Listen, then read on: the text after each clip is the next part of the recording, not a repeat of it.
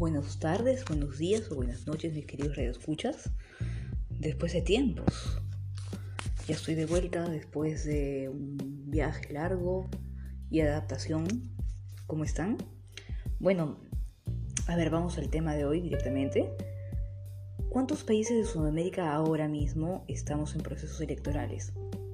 Menos mi país, Perú, sé de Ecuador, de repente hay un otro más que esté en el mismo proceso. Y he aquí la misma pregunta y el mismo dilema, la misma situación de cada elección, cada cinco años, a veces cada cuatro años, es ¿por quién votamos? ¿Quién es el mejor? ¿Con qué criterio vamos a votar por nuestro candidato? Desafortunadamente, no sé si en los demás aquí en mi país, en la primera vuelta, porque lamentablemente vamos a ir a la segunda vuelta, han habido muchos candidatos. Para mi criterio, muchísimos. Claro que han habido los favoritos, entre comillas, pero ya les voy a contar por qué. Y este, los desconocidos. Estaban los de derecha, unos dos o tres o cuatro quizás de derecha, unos dos o tres de izquierda y los demás realmente ni siquiera se sabía de qué, de qué ideología era para que se den cuenta. Eh, la verdad es que había una candidata que es reincidente en postular, es la hija de un expresidente, nadie la quiere, por corrupción y demás. Había otro señor que parecía de repente comenzar más.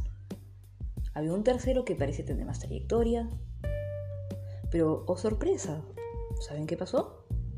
Llegó el día de las elecciones, un desastre total, dicho sea de paso. Eh, no se abrieron las mesas, un caos.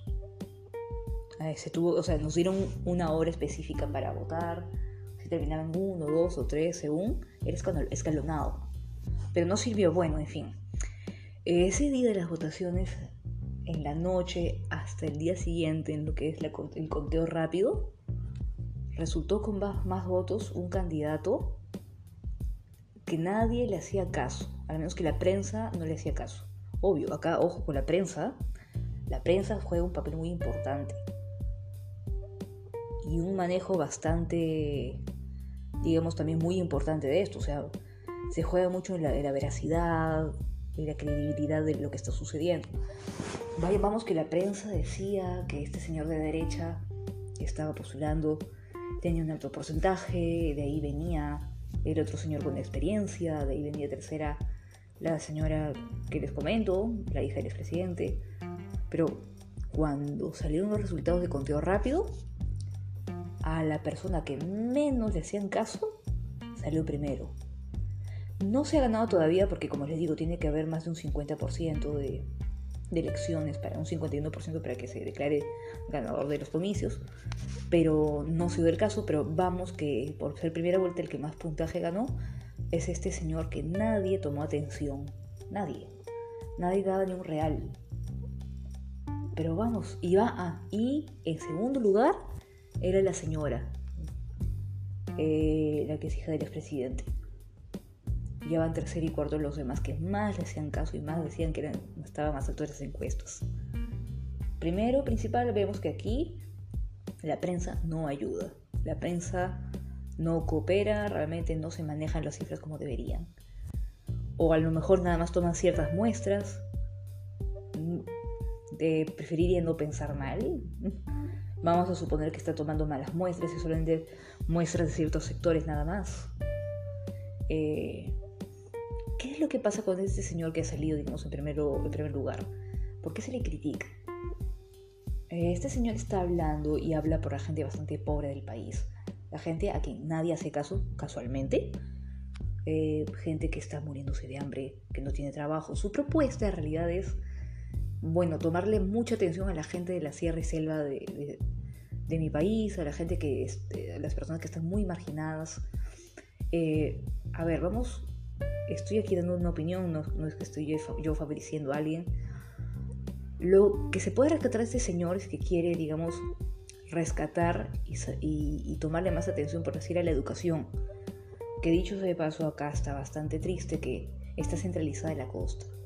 Ciudades importantes de la costa están con más atención en la educación Y lo que es Sierra y Selva, solamente las ciudades importantes de Sierra y Selva, digamos, ah, de cada departamento, las ciudades más importantes. Porque en los lugares más recónditos hay personas con otros dialectos. Ustedes saben, hay, países donde tenemos dialectos que... O sea, el idioma primordial es español, pero hay dialectos en, zonas rurales, en zonas marginadas. Por ejemplo, en el aguajún, en, la selva, la guaruna, el quechua incluso. Eh, a veces sí eh, les llegan libros en su idioma, pero otras veces no les llegan en su, en su dialecto. ¿Cómo van a poder estudiar de esa manera? Y este señor está queriendo favorecer estos, quería, quiere atender estos casos, quiere ver el tema de lo que es la falta de alimentación, pero también está tomando, digamos, este, quiere estatizar todas las empresas, realmente no está considerando bien el tema de inversión real. Y entonces eso genera una confusión realmente. Y la otra señora, y la otra señora tiene, vamos, muy mala fama, debido a que en los años 90 nosotros tuvimos un presidente que generó bastante polémica, disolvió el Congreso, bueno, no sé si estuvo bien o mal, mm, muy al margen de que estuvo bien o mal, eh, bueno, se le alegan muchas, se le atribuyen muchas corrupciones a sus asesores, a él, y bueno, por esa época él se divorció de su esposa, la ignoró, a veces dicen que hasta la maltrató con electricidad, cosas así de ese tipo. Y a su hija, la que, a la señora que ahora está postulando, que en esa época era una adolescente, la subió a primera dama. Entonces eh, se le atribuyen varias cosas de corrupción, eh, no estuvo presente cuando se le necesitaba y lamentablemente es un asunto bastante confuso para las nuevas elecciones. Cada bando tiene sus hinchadas y cada bando tiene su, su propio, sus propios partidarios. Lo único que nos queda es rogar por el rogar por la mejoría de nuestro país y de Latinoamérica, porque en realidad todos estamos pasando por el mismo problema. Y bueno, ahora lo único que podría comentar es a estudiar bien las circunstancias, a ver bien quién sería el mejor, la mejor opción para nuestro país. Y eso va para los países vecinos. Y bueno, esto fue mi opinión fue mi podcast el día de hoy. Espero que todo marche bien en el futuro y de ahora en adelante. Un beso a todos.